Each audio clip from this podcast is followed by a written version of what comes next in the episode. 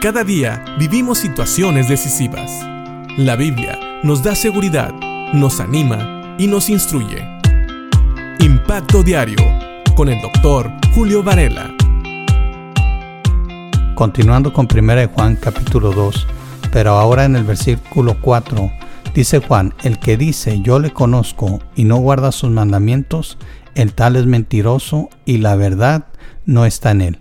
Anteriormente veíamos el versículo 3, donde decíamos que una señal de que nosotros realmente hemos conocido a Cristo, o sea, que hemos sido salvos por Dios y por el sacrificio de Cristo en la cruz en nuestro pasado, es el hecho de que ese encuentro con Cristo nos sigue afectando hasta el día de hoy y nos motiva a cumplir la voluntad de Dios. Y sabemos que la voluntad de Dios está expresada en los mandamientos que Él ha dejado en su palabra. Ahora Juan como quien dice, está lanzando un reto y dice, el que dice, yo le conozco y no guarda sus mandamientos, el tal es mentiroso.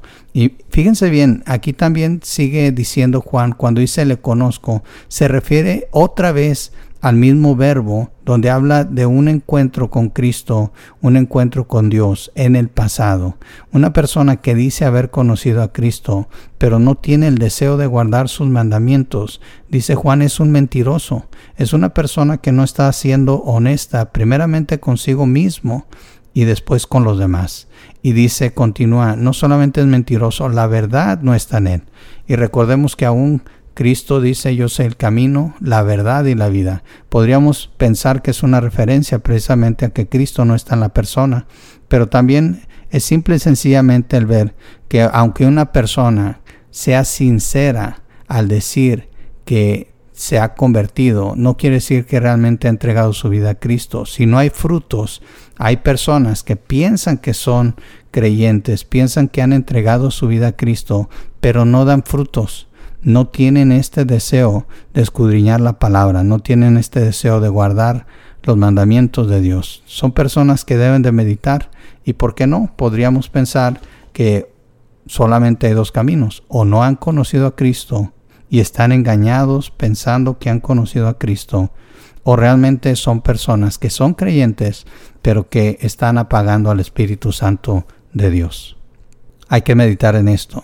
Si nosotros decimos que hemos conocido a Cristo, tiene que haber en nuestro corazón un deseo, un deseo de buscar y de guardar y de cumplir la voluntad de Dios. Es la única manera que vamos a vivir en la verdad.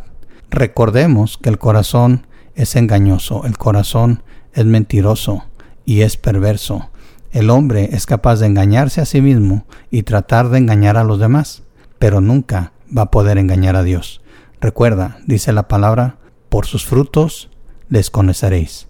Y un árbol que es una manzana no va a dar naranjas.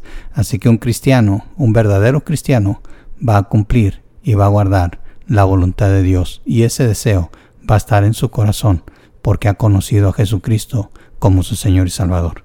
No vivamos en la mentira, vivamos en la verdad y no neguemos nuestra naturaleza.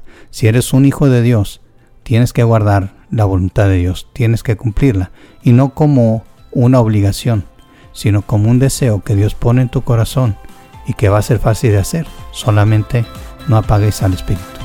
Que Dios te bendiga.